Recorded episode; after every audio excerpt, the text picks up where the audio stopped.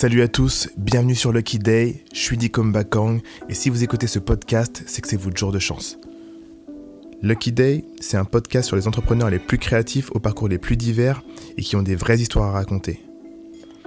Le but de ce programme, c'est non seulement de vous inspirer avec les histoires de succès, de doutes, d'échecs et de coups de chance de ceux qui vous ressemblent, mais aussi de vous donner les outils pour que vous puissiez avancer dans vos projets. Merci à nos différents partenaires qui rendent ce podcast possible, JVC pour les casques audio, Canon pour les caméras, WeWork pour l'espace de coworking dans lequel on tourne cet épisode. Merci beaucoup. Bonne écoute. Dans l'épisode 10 de Lucky Day, on discute avec Damien Morin, fondateur en 2013 de Save, la startup qui répare tous les smartphones et objets connectés. En quelques mots, sa startup a cartonné au point de faire 3 millions d'euros de chiffre d'affaires par mois à un moment. Vous allez voir que dans cet épisode, le focus n'est pas sur le succès que la plupart des startupeurs connaissent, mais plutôt sur la gestion des gros moments de galère du redressement judiciaire. Puis, le rebond sur sa nouvelle startup Mobile Club. Cet épisode, fait partie de notre top 3. On espère que vous allez kiffer autant que nous. Bonne écoute. Bonjour à tous et bienvenue sur Lucky Day. Je m'appelle Bakang, je suis accompagné de Dicom et Sylvain, et aujourd'hui, on reçoit Damien Morin, fondateur de Save, créé en 2013. Save, c'est une startup spécialisée dans la réparation express de smartphones qui a connu une ascension fulgurante. Après 5 ans de bons et loyaux services, il lance Mobile Club, un service de location de smartphones sans engagement. Salut Damien, on est heureux de t'avoir aujourd'hui. Merci. Est-ce que tu peux te, te, présenter un petit peu? Ouais, bien sûr. Euh, donc je m'appelle Damien, en effet. Euh, j'ai monté donc deux boîtes. Une première euh, qui s'appelle Save, mais on va avoir l'occasion d'en discuter un petit peu plus, euh, qui est vite devenue une très grosse boîte euh, que j'ai vendue en 2017. Et puis assez vite, j'ai redémarré un nouveau projet, euh, donc encore dans la téléphonie. Save, ça faisait de la réparation de téléphone. Et ma nouvelle boîte, c'est de la location de téléphone. Et on a des clients maintenant depuis 18 mois et ça se passe super bien. Euh, Damien, on est très content de, te recevoir aujourd'hui. On a suivi l'aventure Save bah, de très très près. Et ma première question, pour aller très simple, c'est étant donné que vous avez une ascension très très rapide, en combien de temps vous êtes passé de zéro à une cinquantaine d'employés par exemple? Euh, ouais, je vais, je vais redonner quelques chiffres. Ouais. Euh, donc moi j'ai démarré euh, sur une petite boutique qui était dans le 16e, euh, à côté de mes cours, euh, dans lequel il y avait deux employés, donc en février 2013. Euh, déjà à la fin de l'année 2013, euh, j'avais ouvert un petit atelier en complément de ce magasin pour pouvoir le désengorger parce que j'avais énormément de volume à traiter. À ce moment-là, tu travaillais déjà à Abercrombie avec nous ou... Ouais, le week-end, ouais, c'est ça. histoire, on travaillait à Abercrombie ensemble. Voilà, j'étais euh, le modèle devant shirtless. Depuis, j'ai perdu un peu de poids. Ouais, donc à la fin de l'année 2013, on était 10 sur donc un atelier, un magasin. L'année d'après, on a ouvert des petits corners, qui est ce qui caractérise le plus Save en fait, euh, qui sont des petits corners qui font entre 10 et 15 mètres carrés dans les allées des centres commerciaux pour faire la réparation des téléphones pendant une expérience shopping, cinéma, restaurant. Euh, donc là, on en a ouvert 5 au cours de l'année 2014 et on a démarré l'année 2015 donc avec 25 employés et 6 magasins. Et on a terminé l'année 2015, donc la même année, au 31 décembre, avec euh, 527 employés sur 150 points de vente euh, dans 6 pays d'Europe. En un an post-levée de fonds? En fait, on a, eu, on a levé des fonds qu'en septembre 2015. Donc, euh, le, quand on a levé des fonds, on avait euh, 80 ou 90 magasins. Euh, Avant, on était complètement euh, autofinancé euh, parce que les magasins étaient assez rentables au démarrage. Euh, et puis surtout, en fait, quand on ouvre un magasin, en réalité, on, comme, un, comme un petit corner, on a besoin de très peu d'investissement. Euh, c'est peut-être euh, 10 000 euros de mobilier, il faut 3 000 euros de stock. Après, il faut employer euh, deux personnes. Mais il y a peu de cash en fait à avancer. Notre, euh, notre, euh, le loyer, tu le payes euh, plus tard. Euh, notre fournisseur de, ma- de mobilier, on le payait après. Les salaires, tu les payes à la fin du mois. En fait, tu as, peu d'investissement à réaliser avant. Donc Ok. euh, voilà. Ok, donc vous êtes passé en un an quand même de 15 à 500, 800. Ouais, de 25 à plus de 500 employés. 500, ouais, plus de 500 employés. Donc déjà, comment ça se, comment ça se gère? Je sais que nous, à, à petite échelle, euh, euh, passer de euh, euh, nous trois à euh, 14 employés, c'est euh, réfléchir notre façon de manager. Comment, euh, toi, à ton échelle, t'as as, Ah oui. géré ça? Est-ce que c'était pas un peu chaud? Et en plus, j'ai j'ai remarqué un truc, c'est que beaucoup de gens qui ont été euh, embauchés travaillaient chez Abercrombie aussi. Donc c'est vrai que t'avais fait un masse Au début, ouais. T'as ramassé, ouais. Ça, c'est- en fait, c'est ce que le réseau a, a eu aussi un impact sur tes recrutements, etc. Ouais, bien sûr, au démarrage. Après, bon, quand tu dois recruter des techniciens à Nantes euh, pour ouvrir un magasin, euh, tu, tu utilises un petit peu moins ton réseau. Mm. Euh, déjà, je vous rassure, moi aussi, pour passer de 5 à 15, euh, en réalité, euh, il faut reprendre un peu le management. Il y a plein de plein d'étapes à passer, etc., etc. Et je dois dire que même moi, en fait, quand je donne des chiffres comme ça, bon, alors que c'est encore 3 ans après, j'ai encore du mal à les réaliser. Euh, il- ça paraît complètement fou et complètement inimaginable. C'est-à-dire que moi, je me levais tous les matins, j'allais au bureau, tous les matins, on ouvrait un point de vente. C'est-à-dire que tous les matins, je signais deux CDI et un bail commercial, tu vois, pour ouvrir un magasin. tous les matins sur mon bureau. Euh, je, pense que la réponse la plus euh, simple, c'est de dire que, euh, en fait, personne ne réalisait vraiment, et moi non plus. Euh, BFM non plus. BFM, Ils étaient tous hystériques. Euh, faut se remettre un peu dans mes baskets. À ce moment-là, j'ai 24 ans. Le jour où j'ai, euh, je célèbre mes 25 ans, j'ai un peu plus de 500 employés. Donc en fait, je suis ultra jeune. Euh, c'est la première boîte. Je suis complètement insoucieux euh, de, tout ce qui se passe. Et en fait, j'ai un BP que j'ai tiré. j'ai une équipe qui est avec moi complètement dans le même état d'esprit fou, en fait, sans barrière. Et en fait, on, on ouvre comme ça, comme des bulldozers. Et, euh, et, on, et c'est- on en reparlera après d'ailleurs des difficultés, mais ça nous a aussi créé pas mal de difficultés parce qu'on a ouvert sans réfléchir pas mal de choses euh, qui sont avérées être pas hyper rentables derrière et on a dû restructurer la société, mais on y reviendra après.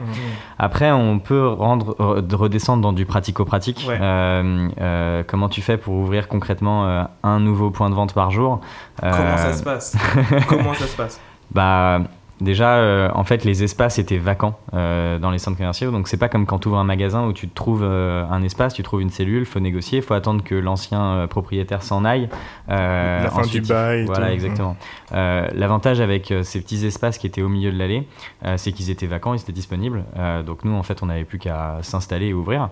Euh, on faisait des, euh, petites vues 3D pour les, euh, pour les galeries commerçantes pour savoir exactement comment on allait s'implanter, sachant que c'est processé quand même. hein. donc il y, a, y a derrière une, commission qui doit passer pour valider que le point de vente il ne bouge pas l'allée, les trucs incendies, etc. etc. Donc, voilà. Donc tout était bien fait avec des archis. On avait complètement quitté notre mobilier, c'est-à-dire qu'en fait on jouait au Lego quand on ouvrait un magasin. Donc j'avais plusieurs mobiliers types. Après j'avais une surface de genre 15 mètres carrés. Quand je la dessinais, je remplissais en mettant des, des mobiliers qui eux étaient produits en série. Euh, Un peu comme du préfabriqué. euh. Exactement. Donc c'était pas vraiment de la menuiserie, c'était de la production en série. Et quand on ouvrait des magasins, voilà. Vous avez joué aux Sims, quoi. Ouais, c'est ça, tu vois. Après, euh, tu peux descendre sur des trucs euh, RH, euh, comment tu fais pour recruter autant de personnes. On s'est vite, assez, on s'est vite rendu compte que euh, les techniciens en réparation de smartphones n'existaient pas. C'était Ouais, un coup, nouveau métier. former les gens. Ouais, du coup, on s'est dit, ok, il y en a pas, et ben on, on les forme. Mm. Euh, donc, on a monté toute une école de formation, un programme qu'on a appelé la Save Academy. Donc, le programme durait un mois et demi. Elle était à Paris. Donc, quand on embauchait des gens euh, un peu partout en France, on les faisait venir à Paris. On avait loué des, euh, appartements autour de l'espace de formation et on faisait des batchs comme ça, euh, de un mois, un mois et demi. Et on avait des formateurs. et à la fin, ils étaient autonomes sur euh, 80% de notre catalogue. Mais du coup, ça, ça a dû peser un vrai poids sur. Enfin, financièrement parlant. Au moins, il fallait faire des cuts. Ça a dû, enfin, je pense, peser un poids ou? Euh, oui et non. Euh, parce que, en fait, quand tu imagines tous ces investissements, ça, ça paraît important. Ouais. Mais à ce moment-là, Save, c'est déjà une grosse boîte. Euh, En un an? ouais, fin 2015, au mois de décembre 2015, on fait 3 millions de chiffre d'affaires sur le mois de 2015. Donc, on, 3 millions de chiffre d'affaires par mois. ouais. Sur le. oh, c'est Donc on était une boîte qui faisait 30-40 millions de, de CA. Euh, donc euh, Je me rappelle que euh, BFM, ils étaient comme ça. Ils étaient comme ça, le mec. Eh, eh, le mec, il comprenait comprenait pas. Attends, on en parlera, mais le mec, il comprenait Mais pas. même moi, je comprends pas. Je regarde les vidéos, c'est énorme. Mais- je, suis là en train de, mais- je suis là en train de rigoler comme un débile. On fait 2 millions de chiffre d'affaires par mois. Mais je comprends pas. Vous êtes venu sur mon plateau il y a 6 mois, euh, c'était 10 fois moins. Ouais, mais quoi, c'est C'est- normal. Le mec, il était, il était perdu. En fait, c'est les neurones, ils, ils, ils se connectaient plus là pour lui. Et, et donc, du coup, euh, vous, vous passez donc à, à, à 500 euh, employés, première année. Euh, tout s'enchaîne sur la deuxième année. Ouais. Est-ce que tu peux me donner quelques chiffres sur la deuxième année euh Ouais, bien sûr. Euh, donc au plus haut, on est monté à 150 magasins euh, dans 6 pays d'Europe. Et euh, Comment vous avez ouvert l'Europe? Comment, ça, comment tu ouvres l'Europe? Bah, on recrutait des country managers euh, qui étaient des gens qui étaient complètement en immersion en France euh, pendant 4 mois. Ouais. Euh, donc ils faisaient le programme de formation, ils allaient en magasin, ils, ils passaient un peu tous les échelons. Et puis après, euh, à la fin des, des, des 4 mois, ils étaient autonomes pour vraiment comprendre comment la boîte fonctionnait. Et euh, nos country managers euh, fonctionnaient un peu comme des area managers en France, c'est-à-dire que euh, ils n'étaient pas extrêmement autonomes, ils faisaient du, du management de magasin. Donc on, en fait, on ouvrait par grappe, euh, par région. Donc on recrutait un manager dans une région. Ça aussi, ça nous a permis d'ouvrir un nouveau magasin par jour. Parce que du coup, euh, en fait, on négociait avec euh, nos bailleurs qui sont les propriétaires des centres commerciaux. On négociait par exemple 5 points de vente autour de la ville de Bordeaux. On descendait avec un camion et Ah, tous les matins, ok. il allait. euh, Ok. parce que si tu dois en ouvrir euh, un à Nantes, un à Bordeaux, un à Paris, en fait, Vous y alliez par grappe, ouais. Non, on fonctionnait par grappe. Ce qui permettait d'ailleurs de faire euh, des grappes de formation. C'est n'importe quoi en fait ce que je raconte. non mais en fait si tu veux, tu as des solutions pour tout. Mm, hum. Euh, nous quand on disait à nos propriétaires de centres commerciaux, on disait on va ouvrir un nouveau magasin par jour, les mecs ils disaient mais n'importe quoi en fait. et on trouvait des solutions pour tout. on faisait des grappes, voilà. Et attends, et du coup, euh, euh, vous ouvrez tous ces magasins-là. Je vais rentrer rapidement dans la, dans la partie où ça, ça commence un peu à grincer. Euh, comment tu commencé à sentir, si tu veux, les. les euh, Est-ce que tu t'es même rendu compte? Est-ce que tu t'es même rendu compte? Ah bah ouais ouais tu tu t'en rends vite compte dans le dans le cash parce que même si t'as pas des indicateurs euh, qui était notre cas on, on avait des indicateurs euh, financiers qui étaient qui étaient assez médiocres. Euh, de par la rapidité de par la nature aussi de notre euh, notre activité euh, c'est assez compliqué quand t'as un stock qui est complètement éclaté comme ça euh, de savoir exactement quelles sont les pièces qui sont consommées qui sont encore en stock. Tu vois les laps de temps sont très très courts. Euh, donc, euh, donc voilà, on n'avait pas une super visu de, de- des éléments financiers, mais bon, tu vois euh, l'argent sur ton compte en banque quand même. Donc, tu- ça, tu le vois fondre beaucoup plus vite que ce qui est prévu. Euh, avec un peu de recul, donc par inexpérience, on était complètement sous-financé déjà. Vous avez levé Euh, combien Ouais, donc on a levé 6 millions d'euros en equity en 2015, Ok. euh, plus 6 millions en dette. Donc au total, ça fait 12 millions, mais on était une boîte qui faisait 40. Ouais, c'était pas Donc assez. en ouais. fait, on se rend pas compte, mais dans les magasins, dans le retail, tu dévises de quelques points. Tu as genre euh, 30 magasins qui fonctionnent un peu moins bien que prévu. Mm. Tu as, euh, ton taux de marge qui est dégradé de 5-10 points. Euh, derrière, tu fais un peu trop d'investissement sur tel ou tel truc qui n'était pas prévu. Mm. Bah, en fait, ce que tu avais prévu de brûler 300-400 000 euros par mois, tu te retrouves à brûler 1 million, mais sans, sans pression en fait. Mm. Euh. Sauf que 1 million par mois, quand tu as levé 12, que tu avais déjà 5 en dette et que euh, et que et qu'il te reste euh, 4 millions en banque, tu regardes et tu te dis ah bah d'accord, dans, dans 4-5 mois on n'a plus de cash quoi. Ok. Donc en fait ça va extrêmement vite. Sauf que plus de cash euh, quand tu es dans un appartement à Paris avec des développeurs qui retrouvent du job, euh, des jobs le lendemain, c'est quelque chose. Quand tu as 500 employés euh, À à porter, c'est- éclé un peu partout en France. Et du- et Psychologiquement, c'est ça, ouais. comment, comment ça se passe du coup euh, psychologiquement à ce niveau-là? Alors tu montes vite en pression, Euh, tu montes vite en pression euh, et puis tu trouves des solutions. Alors pour revenir un peu sur l'histoire, euh, à ce moment-là, donc fin 2015, euh, tu vois, tu rigolais, BFM, etc., etc. euh, franchement, je suis, euh, je suis genre le petit génie des startups. Mais oui, Voilà, je me rappelle. euh, Damien euh, le- ouais, vraiment, c'était. euh, donc tout le monde voulait absolument investir euh, dans la boîte. On était la plus grosse boîte de The Family, etc., Mhm. etc. On, on- on allait extrêmement vite, donc euh, on pouvait. J'avais, j'avais un peu de levier pour pour déjà pouvoir lever un nouveau tour. Ouais. Notamment, je recevais. J'ai reçu une term sheet de Rocket Internet euh, complètement absurde. Ils voulaient investir 50 millions sur 120 pré-monnaies, etc. Enfin, je recevais des, des, Mm. des- des propositions d'investissement qui étaient complètement Est-ce que tu peux folles. expliquer ce que c'est euh, Le pré-monnaie euh, 50 millions sur 120 pré-monnaies pour ceux, Ouais. qui vont, ceux qui écoutent Bah, 50 millions d'investissement, c'est-à-dire qu'il injecte 50 millions d'euros dans la boîte euh, en investissement sur euh, une valorisation de 120, c'est-à-dire qu'il part du principe que la boîte vaut 120, et donc quand il injecte 50, euh, Il a 25%. Il a- quoi. et là, voilà, c'est ça, il a 25%. Bon, pour faire simple, il y a une valorisation post-monnaie qui est 50 plus 120, ça fait 70, et lui, il a 50 sur les 70, ça fait euh, c'est 30 un points, ouf. on va faire le calcul, mais voilà. Euh, et, euh, et donc voilà, je reçois des, des- des propositions d'investissement comme ça.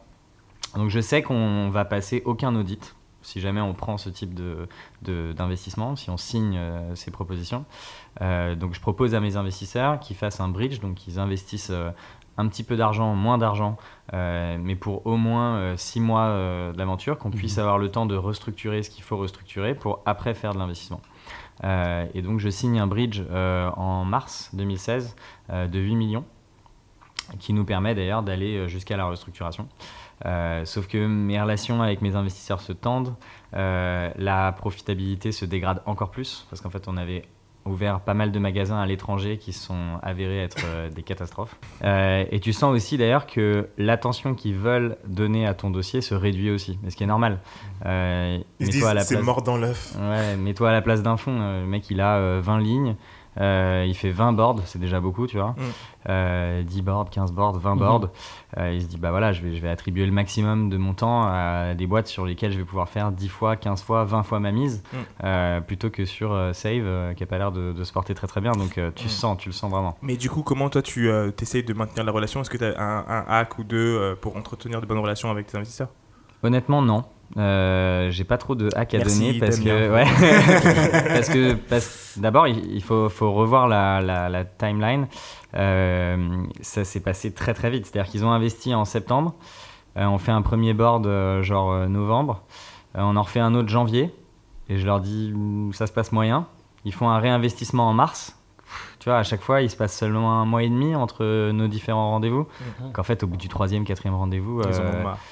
Ils en ont pas marre, mais si tu veux, euh, j'ai pas eu le temps de vraiment construire des bases solides avec eux. Euh, et, euh, et ouais, c'est pour ça que j'ai pas forcément énormément de tips. Euh, en tout cas, voilà, ce qui est sûr, c'est qu'au moment où on rentre beaucoup plus dans la partie restructuration, on rentre beaucoup plus dans des règles métiers, euh, tu vois, d'ouverture, fermeture de magasins.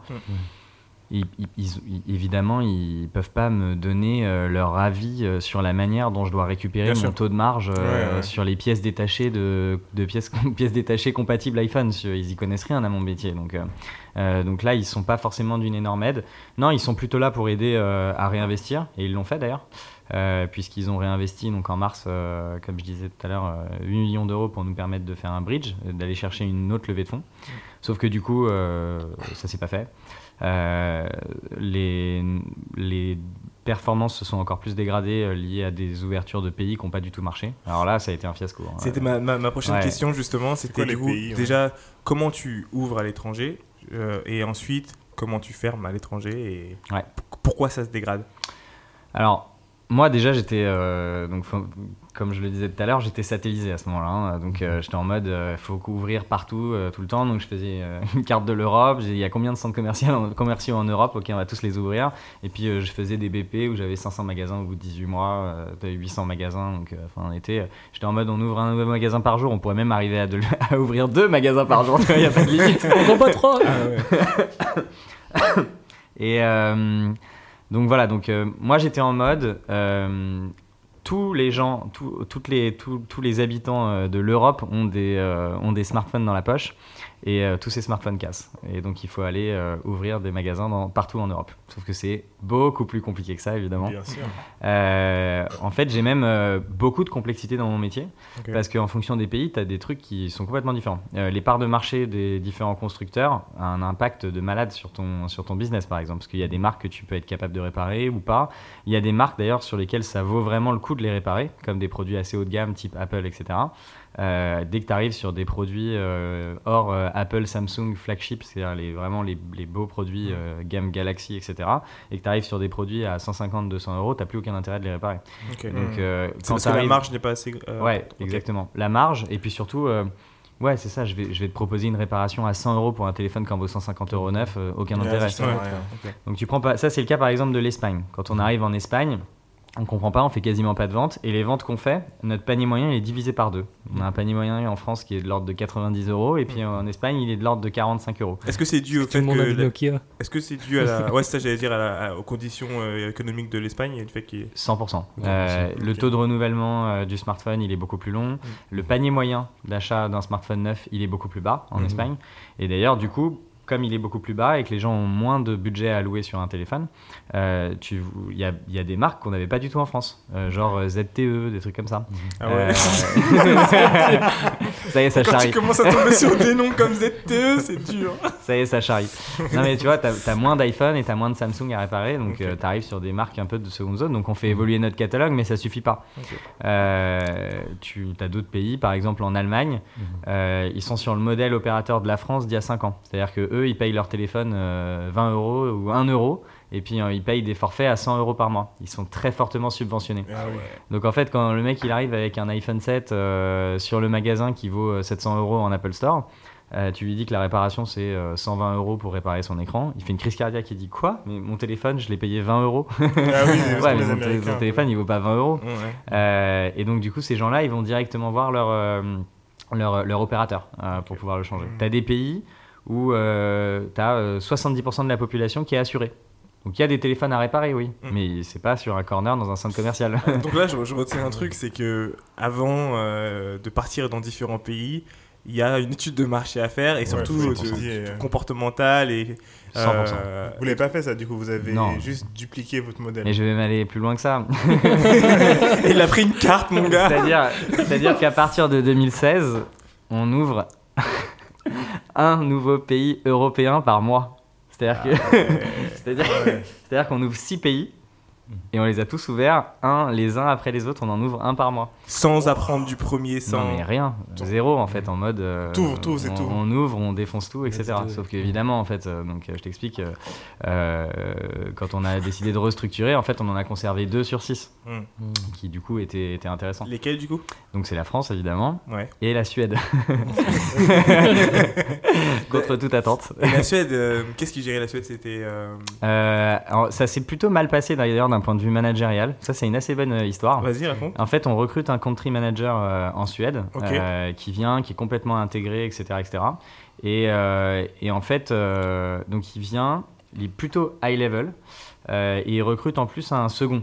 Comme il est un peu high level, il dit Moi, je vais pas m'amuser à faire euh, non plus euh, des tournées de magasins, etc., etc. La Suède, ça va être un beau pays, machin. Il nous vend un peu sa vision. On dit Ok, bon, on, te, on- on te prend un area manager en plus. Alors que normalement, le country manager, c'était lui l'area manager. Donc le mec high level, au bout d'un mois, il dit c'est de la merde ce business, il. Bon, Il y a le second qui devient country manager. Alors là, le gars, euh, la promotion, euh, il demande une BM de fonction. Non, il récupère la BM de fonction que l'autre euh, a Ah, il demandé. des BM de fonction Ouais, euh, bah, en Suède, ouais. tu sais, c'est que des grosses voitures dès que tu montes en. Euh, en même temps, il fait moins 20, machin. T'as pas envie ta Clio, elle démarre pas. Euh, bref, et euh, bref, le mec euh, part en live complet. Et du coup, on se retrouve sans, sans management, les deux catastrophes. Et on avait un mec qui était patron d'un magasin à- en France qui dit Hey, Il s'appelle comment? il s'appelle Landry. Non, il, Il était pas chez Abercrombie. Ah, mais parce que moi, t'en as envoyé un d'Abercrombie de l'avant. Ouais, mais c'était pas lui. Et, euh, et Landry, euh, il était patron d'un magasin, il a dit Mais moi je parle suédois, euh, ça me chauffe. On a dit Ok, vas-y. Euh, il y est allé et ça a été genre génial. Euh, donc voilà, de- genre, de, genre de galère à gérer du quotidien. Et du coup, comment tu fermes Comment tu te- t'es amené à fermer du coup les magasins? En fait, déjà, quand, quand- il y a un moment où tu te rends compte que finalement ça ne fonctionne pas. Ouais. Et ensuite, comment tu. euh, Je te donne un peu la transition. euh, sur le premier semestre euh, 2016, euh, je me rends compte que euh, on brûle plus d'argent que prévu dès janvier. Février, je commence à préparer ce fameux bridge. Mars, on signe. À partir d'avril, je commence à restructurer. Mais je décide de me séparer de toute mon équipe de top manager. Oula Euh, ouais, bah parce qu'on avait des, des performances qui étaient très dégradées. On avait recruté des seniors qui étaient là que depuis 6 mois. Mm. C'était eux qui étaient censés être les garde-fous et savoir nous aider à prendre les bonnes décisions. Euh, et donc j'ai décidé de, de tous les. ouais, Comment, tous se passe cette conversation-là? Est-ce que tu réunis tout le monde dans une pièce? Est-ce que tu les prends un par un? Alors, euh, j'ai eu un directeur général euh, qui m'a accompagné de euh, 20 magasins à 150. Euh, et euh, donc, il, il nous a aidé à nous professionnaliser pour plein plein de choses. Euh, et c'est lui qui gérait beaucoup la partie opérationnelle. Moi, je m'occupais de la partie stratégie, marque, relations investisseurs, juridique, culture d'entreprise, bref, tout ce que tu peux avoir en dehors du terrain. Et lui, il s'occupait vraiment de la partie commerce, management des gens. Mm. Euh, et donc, nos performances dévissent complètement et on continue à ouvrir. Ce mec-là, bon, c'est assez drôle parce qu'il était complètement fou. En fait, il était aussi fou que moi dans la croissance. On s'est- on- on- je pense qu'on s'est monté la tête tous les deux. Ça, c'était plutôt la bonne partie. Euh, mais après, c'était lui qui était censé être le garde-fou de- Ouais. de- de- d'avoir une bonne exécution opérationnelle. Donc lui, il a euh, recruté tout un tas de ses anciens collaborateurs. Euh, et euh, donc c'était mon associé en fait, c'était mon second. Euh, et donc j'ai eu, bah, comment ça se passe? Bah, C'est simple. D'abord j'ai commencé par me séparer de lui. Ça, ça a été un peu dur, Euh, notamment parce qu'on avait une relation euh, euh, senior-junior, quoi. C'est-à-dire qu'il m'apprenait énormément de choses sur la Mentor. partie magasin. Je dirais pas mentor parce que je restais quand même son président. Ouais, ouais. Ouais, tu apprenais quand même. donc mais j'apprenais de lui, on construisait beaucoup de choses ensemble. Donc ça, ça a été un peu dur, mais bon, j'ai décidé de prendre cette décision-là. Mhm. Ouais, c'est un peu dur parce que euh, ça vient comme un, tu vois, ça va très très vite. Donc euh, Ça lui, il le voyait pas du tout arriver. euh, C'est un licenciement ou c'est un- une rupture conventionnelle? Tu sais, quand tu es high level comme ça, euh, c'est, il n'y a pas tellement de méthode juridique Mm. euh, ou autre. hein. Tu dis, voilà, je, faut- faut qu'on fasse autre chose, euh, Mm. etc. En l'occurrence, la boîte allait pas très bien, donc euh, il n'a pas vraiment eu un énorme chécos, mais je me suis un peu arrangé. Je crois qu'on a tiré un peu son salaire pendant quelques mois euh, et on a fait ce qu'on a une mise à pied, tu vois. Euh, voilà, ce moment-là, était un peu dur. Euh, C'était euh, one one. Je me rappelle de cette phrase qui m'a sauvé dans la discussion. Tu sais, c'est difficile parce que c'est un échange qui est toujours là. euh, La personne en face de toi te dit oui, mais ça, on va le recadrer, on va truc, machin. Et je me rappelle, j'ai dit euh, cette phrase que d'ailleurs je, je répète dans d'autres moments un peu euh, difficiles. Donc, toutes les personnes bien. qui travaillent avec moi, quand t'entends cette phrase, c'est pas bon du tout. c'est ok, mais je n'ai plus confiance. C'est en fait, il n'y a, y a rien à voir pour le futur parce qu'en fait, aujourd'hui, j'ai plus confiance dans le futur. Ok. Euh, voilà, et donc, euh, donc on- j'ai commencé par ça, et puis ensuite, euh, petit à petit, euh, j'ai remplacé donc, euh, tout, euh, tout le top management par euh, les mecs qui étaient là au tout début de l'aventure. Ok. Ok. Euh, D'ailleurs, c'est drôle, je crois que donc j'ai un de mes anciens euh, employés qui gère le bâtiment ici. Euh, Lucas Ouais, Lucas, exactement. ouais. Euh, bref, et donc, euh, donc ces On fait mecs-là, un en fait, coucou à Lucas. hein. Salut Lucas. merci pour l'espace, euh, Lucas. Thanks. Euh, donc c'est ça en fait, les mecs qui étaient au tout début, euh, qui étaient d'ailleurs proches de moi aussi amicalement, et on se met à reconstruire la boîte euh, ensemble. Je prépare la restructuration, donc toute la fermeture de magasins et surtout les licenciements Mm. euh, C'était lourd ça, non, du coup, en termes de. de préparation. ouais. Même charge émotionnelle, non? Parce que quand tu prépares des licenciements, etc., est-ce que tu es beaucoup au bureau ou est-ce que c'est les moments où tu dis, bon, là, je vais un peu moins venir? Non, ouais. Parce S'il ouais, me chope, s'il me chope. C'est une super bonne question. Non, faut venir au bureau. Euh, tu es obligé de porter vraiment la responsabilité du truc. Euh, donc ouais, il y a des moments difficiles, ouais, bien sûr. Euh, Faut pas faire l'autruche, quoi, il faut être là. Ouais. Tu sais, c'est comme quand tu licencies une personne. euh, le premier licenciement, il est, il est très très dur. Mmh. Euh, Mmh, tu sais pas trop comment euh, avoir les bons mots, etc. Moi, mon premier licenciement, c'était n'importe quoi. Euh, je, le voyais, enfin, je le voyais plusieurs fois par semaine en fait, et à chaque fois, je devais lui, dire à chaque fois, je devais lui dire, bah écoute. je n'ai plus confiance, j'ai plus cette phrase. J'avais pas- pas cette phrase magique. Et J'arrivais pas à licencier en fait. À chaque fois, il disait Ah, ok, ça, ça va pas, bah je vais faire mieux la prochaine fois. Mm. Et j'arrivais pas à déclencher le truc.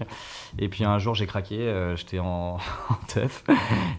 J'arrive pas à m'en sortir. Et je lui ai envoyé un texto, je lui ai dit euh, Voilà, c'est fini, licenciement, je sais pas quoi. Oh, Ouais, c'était pas bon. Texto, c'est sale. Bon, j'avais à- 22 à 4 ans, ouais. du matin. Non, c'était pas bon.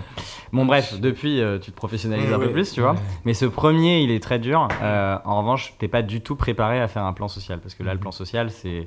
En plus, le process, il est compliqué parce que tu dois dire en interne que tu fais un plan social. Mhm. Les gens savent pas encore qui va être licencié. Mm. Tu sais vaguement euh, quels vont être les postes et la quantité. Euh, donc, quand c'est des gros chiffres, euh, vraiment, c'est complexe. Et donc, en interne, ça parle, etc. etc.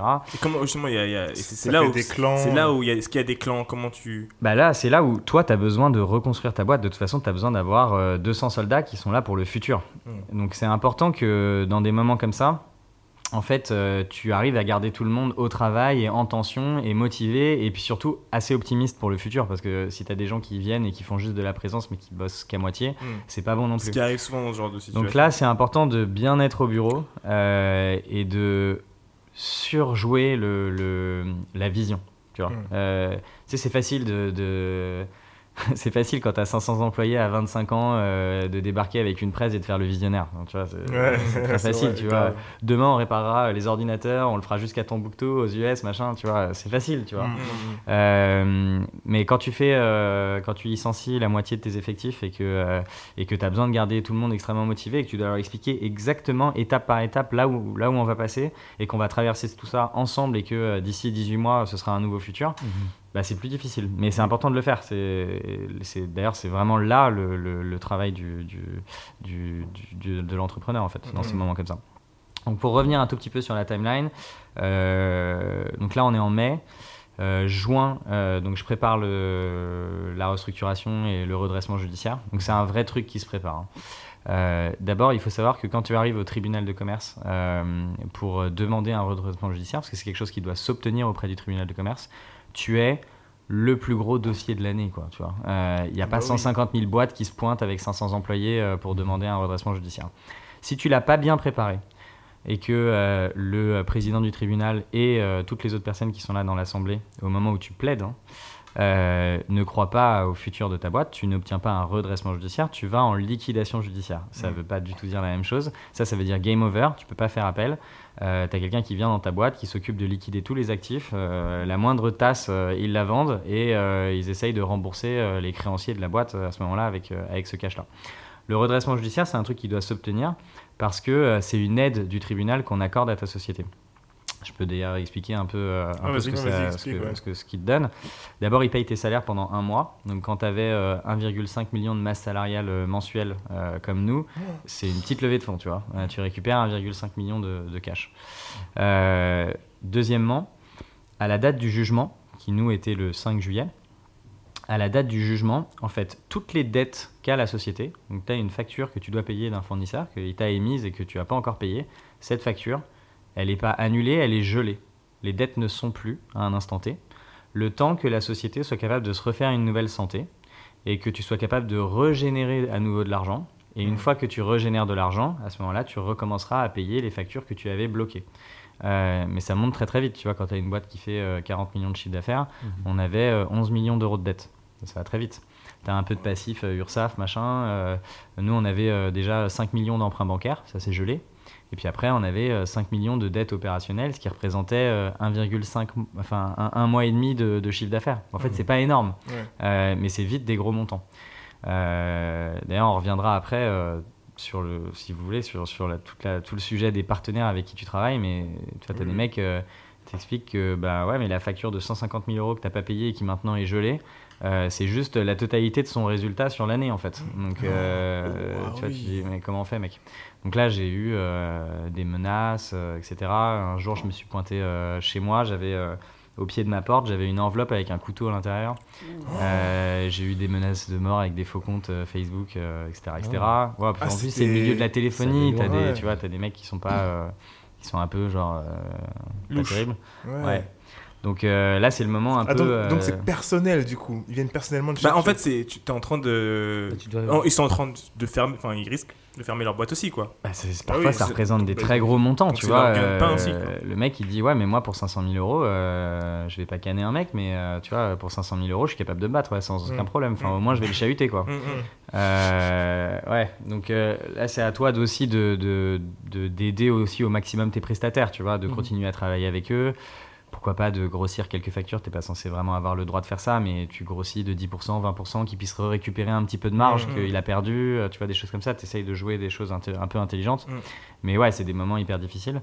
Et puis le troisième truc que le tribunal t'octroie, c'est que tu es en co-management avec un administrateur. Donc euh, vous Mhm. êtes deux en fait à gérer la boîte. D'ailleurs, il doit, il doit co-signer la totalité des paiements, des virements et des engagements de la société.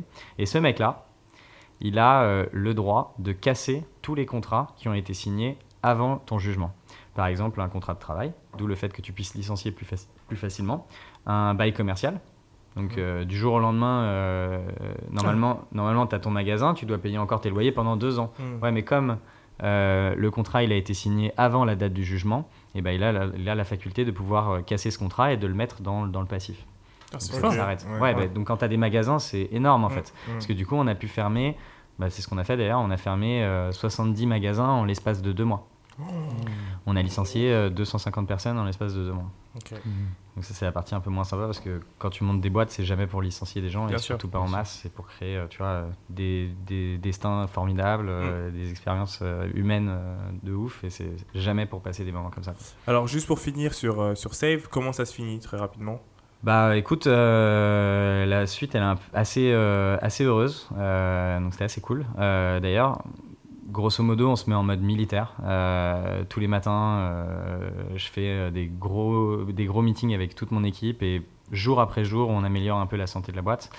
Déjà, en fait, notre business il est relativement simple. Tu as 150 magasins, tu fais un compte de résultats par magasin. Tu vois les magasins qui génèrent de l'argent et les magasins qui en perdent. Qui en perdent on a tracé un trait net, on a juste fermé tous les magasins qui en perdaient. Net. Du coup, quand tu que des magasins qui génèrent de l'argent, bah à la fin, tu as un ensemble qui génère de l'argent, tu vois. C'est aussi simple que ça. ouais. Donc, euh, donc on a fermé la moitié de nos magasins. Après, on avait des petites problématiques de taux de marge euh, sur nos pièces détachées. C'est un peu compliqué, mais grosso modo, on est passé de- d'une boîte qui achetait quelques écrans euh, à Aubervilliers. Après, on est devenu euh, très vite le plus gros consommateur de pièces détachées compatibles Apple en Europe. Mhm. Euh, donc, on a Ah dû ouais. construire nos propres pièces en Chine, tu vois. euh, Donc c'est pas les mêmes coups. j'avais 20 employés à Shenzhen. Ouais, c'est pas les mêmes coûts, mais on a eu du mal à stabiliser la qualité des pièces. Et ça, ça nous a beaucoup euh, dégradé notre, notre, notre taux de marge. Qu'on a rattrapé petit à petit. Et donc, euh, à la fin de l'année 2016, donc de la même année, on était de nouveau rentable. Euh, donc là, on se posait la question de ressortir de redressement judiciaire, etc. etc. Et nos fonds nous ont dit Ouais, c'est génial, t'as éteint l'incendie, mais nous, euh, tu vois. On n'a euh, plus confiance. ouais. On n'a plus Je confiance. n'ai plus confiance. non, puis surtout, ils sont là pour investir dans des boîtes euh, Ouais, qui vont faire qui, du- qui vont faire, euh, voilà, Fois 10 10, fois, le, 100, 10 fois ouais. leur mise. Et là, c'était pas le cas avec Save. Et, euh, et donc, on a cherché un repreneur. Et en l'espace de deux mois, on a eu trois offres. On a fait un roadshow. Euh, on a eu trois offres une d'un de mes fournisseurs, une de la Fnac et une d'un grand groupe industriel euh, normand qui s'appelle Remade.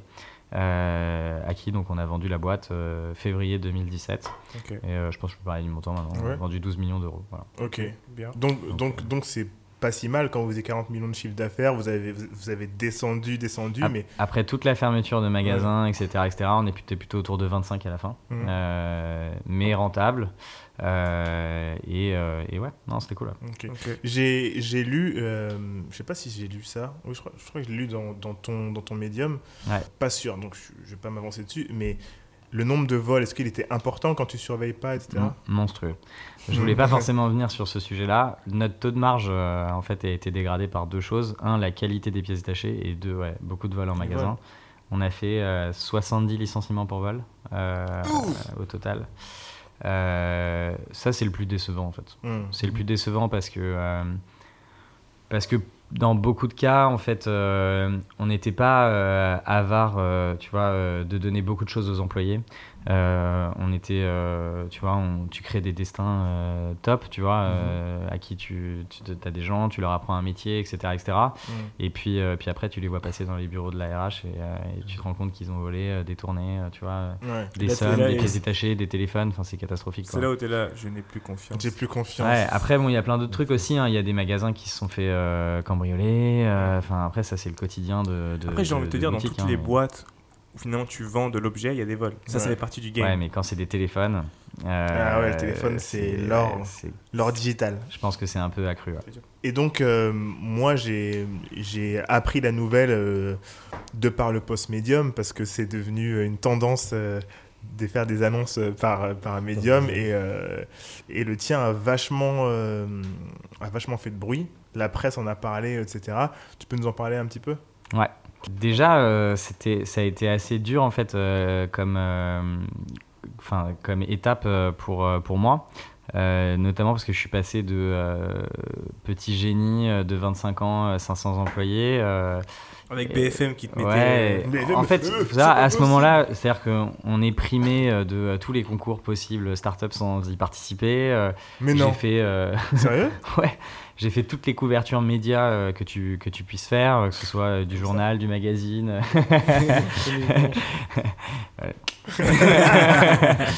Euh, non, mais voilà, donc euh, tout ça pour raconter évidemment du positif, quoi, pour raconter euh, à quel point on allait vite et à quel point on allait construire le futur, etc., etc.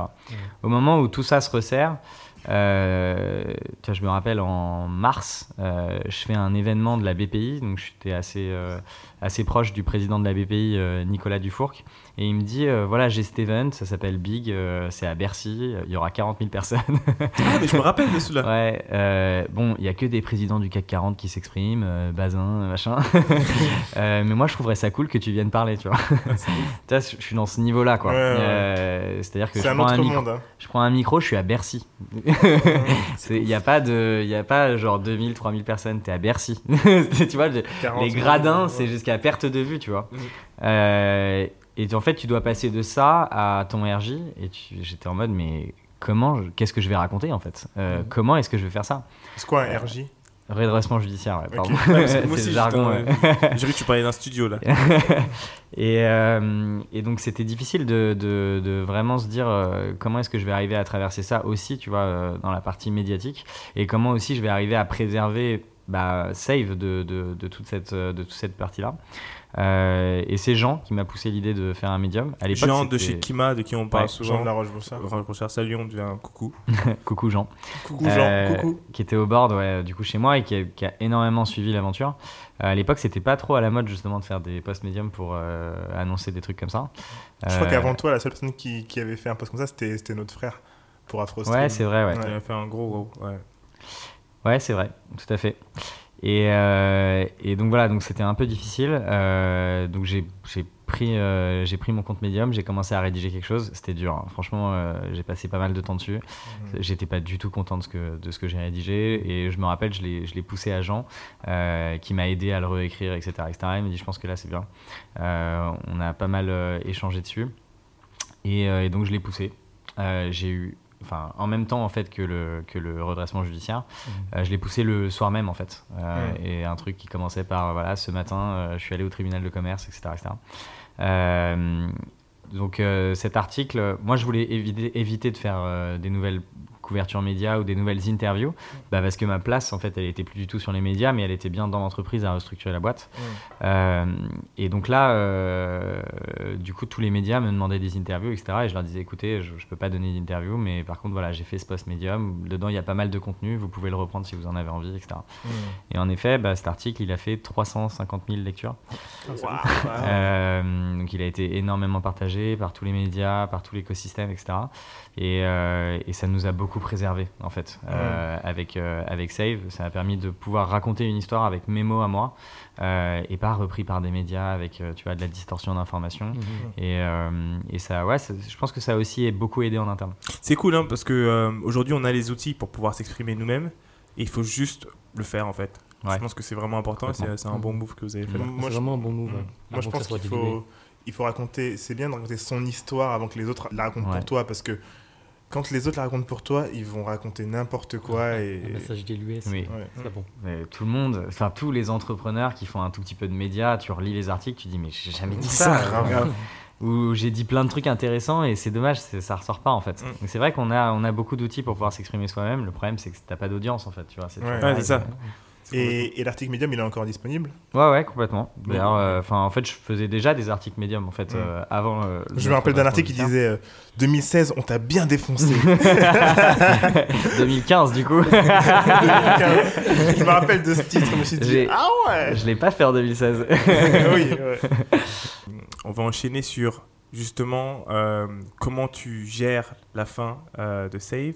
Combien de temps, je te pose plusieurs questions en même temps, je vais Ouais. à mesure. Combien de temps ça te prend pour dire ok je vais remonter une autre boîte et qu'est-ce que tu fais entre temps? Donc je signe euh, la vente en février. Mhm. Le deal, c'était que je reste minimum un an euh, pour pouvoir accompagner euh, le groupe qui nous a racheté. Ouais, C'est souvent le cas d'ailleurs pour les gens qui. Ouais, souvent, il y a tu- tu beaucoup restes peu, ouais. il y avait Mm. une équipe en place, etc. Ouais, complètement. Surtout que, enfin, une grosse partie de ce qu'ils achetaient était quand même euh, des éléments de la marque, des points de vente. Faut, faut être Mm. capable de faire la passation avec euh, tes bailleurs, etc., etc. Donc, euh, ouais, c'était important qu'il y ait une vraie transition. Euh, ah, D'ailleurs, en plus, j'ai vraiment tous tous mes top managers qui étaient restés en fait euh, dans la transition. Là, le jour où je signe, euh, j'ai, j'ai- je me suis, j'étais tellement soulagé en fait. C'était un fardeau en fait à tenir euh, quand Ouais. même à la fin. Mm. Euh, le jour où je signe, là, franchement, je me rappelle, j'étais pff, tout décontenancé. C'était, euh, c'était vraiment, euh, c'était vraiment fou. Donc février, donc je commence à bosser pour faire l'intégration comme un, bah, un employé du coup maintenant. Donc je rencontre ma direction, commence à réfléchir à la stratégie, j'exécute. Tu vois, Dans les mêmes bureaux? Et ouais, dans les mêmes bureaux, ouais. Euh, je fais beaucoup d'allers-retours avec, euh, avec la Bretagne, parce que notre preneur était, une, euh, était un groupe industriel normand, entre la Bretagne et la Normandie. Donc je suis au contact un peu du fondateur, etc., etc. Et là, je reçois un email en avril, donc deux mois après, de Xavier Niel. C'était un truc aussi simple que Coucou, est-ce que tu es dispo pour Déj vendredi? Euh, J'avoue, j'avais un- déjeuner avec ma mère. Ça m'embête un peu, mais bon, ok. Euh, non, voilà, donc on, on déjeune ensemble. Euh, le déjeuner a duré 3 heures. Euh, je le connaissais pas bien. Il était investisseur en fait de Save. Euh, je l'avais Direct rencontré. ou par Kima? Non, direct, notamment parce que au moment où il a fait l'investissement, en fait, ils étaient entre deux euh, managers de Kima. Jean n'était pas encore arrivé, donc de la Roche-Brochard qui maintenant s'occupe du fonds. Mm. Euh, et euh, celui d'avant s'appelait Jérémy Bérébi, il était parti. Du coup, lui, il a fait son investissement avec sa holding perso Mm. euh, et avec une nana qui, s'appelle Anne Basteri qui s'occupait de ses, de ses participations à ce moment-là. Donc il a été notifié évidemment du, de, de la vente, etc. Et donc je fais, je fais ce déjeuner. Le mec est hyper sympathique, souriant, euh, il te met à l'aise, il est enveloppant, euh, il va très très vite. Euh, Mm. Évidemment, en plus, on discute un peu de la téléphonie, donc on est tous les deux de l'industrie, lui même en- encore un peu plus que moi. Mm, Euh, donc en plus, on, on- on parle le même langage, etc. Donc c'est très intéressant. Et il me dit, écoute, voilà, moi j'ai beaucoup aimé euh, ce déjeuner. euh, je trouve que l'histoire de Save, elle était top. Euh, évidemment, tu vas vite remonter une boîte. Euh, donc euh, voilà ce que je te propose. Je te propose un deal que j'ai déjà proposé à d'autres entrepreneurs et ça s'est toujours super bien passé. Tu montes la boîte que tu veux dans le secteur que tu veux. Le seul truc, c'est que dès le premier jour, toi et moi, on s'associe à 50-50. Moi, Mhm. j'investis euh, tout l'argent qu'il faut sans limite, tant que l'aventure me plaît. Et toi, tu t'occupes d'exécuter et à la fin, on voit ce qui reste et on se partage le gâteau. Oh, c'est une belle. euh, Euh, de ouf, ok. Ouais, j'avoue, j'étais un peu assommé euh, de la fin de Save. Euh, je me rappelle avoir eu une sensation hyper euh, positive, quoi. De me dire, putain, c'est trop cool, je vais pouvoir redémarrer une boîte dans, un, dans des, dans, conditions. Ouais, dans des conditions géniales, etc. etc. Puis, c'est un côté aussi un peu hype, tu vois. Tu te dis, Mm. Euh, putain, je vais être reconnu comme l'entrepreneur euh, qui finalement, euh, il racontait à tout le monde qu'il allait ouvrir euh, 500 magasins et il finit par vendre sa boîte à la casse euh, euh, 18 mois plus tard. Donc, tu vois, tu te dis, en plus, à ce moment-là, j'avais eu quand même des, forcément, tu vois, des, des articles qui étaient sortis, qui étaient forcément pas toujours hyper positifs. Donc, euh, donc c'était vraiment, c'était vraiment cool. Donc je suis revenu vers lui avec l'idée de Mobile Club. C'était en euh, quelle année ça? C'était en direct. 2017 déjà? Ouais, 2017, Ok. euh, début 2017. Donc, je, je suis revenu vers lui, euh, je sais pas, deux semaines, trois semaines après. Euh, je- Est-ce que je peux te- je peux t'arrêter 5 secondes? Ouais. Et on va reprendre sur Mobile Club et tu vas nous expliquer ce que c'est. Ouais. Euh, tu parles d'un truc intéressant, euh, des articles qui ont pu paraître qui étaient un peu négatifs. Ouais. Euh, euh, Est-ce que tu as été touché toi par la, la culture de l'échec qu'on peut avoir un peu en France? Est-ce que tu l'as senti? Ou est-ce que dans l'ensemble euh, ça s'est bien passé et, euh, non, je, par, rapport au ralenti, que ouais, je l'ai- non, je l'ai senti. Euh, notamment, je, je comprends pas, j'ai eu des articles de, euh, surtout de challenge qui sont encore en ligne d'ailleurs. Tu tapes Damien Morin challenge, vous allez pouvoir voir ces magnifiques articles, qui est des trucs qui démarrent en mode Damien euh, qui brûlait euh, je sais pas combien de millions d'euros par mois, euh, qui euh, allait de magasin en magasin fièrement dans sa grosse BM, je sais pas des trucs euh, vraiment, euh, tu vois, euh, qui image. vivait au-dessus de ses moyens, etc. Mais enfin, je- et, tu vois, écrit par des- une journaliste qui a 23 ans ou 24 ans, euh, euh, etc., euh, qui évidemment ne connaît rien, tu vois, Ouais, à ouais.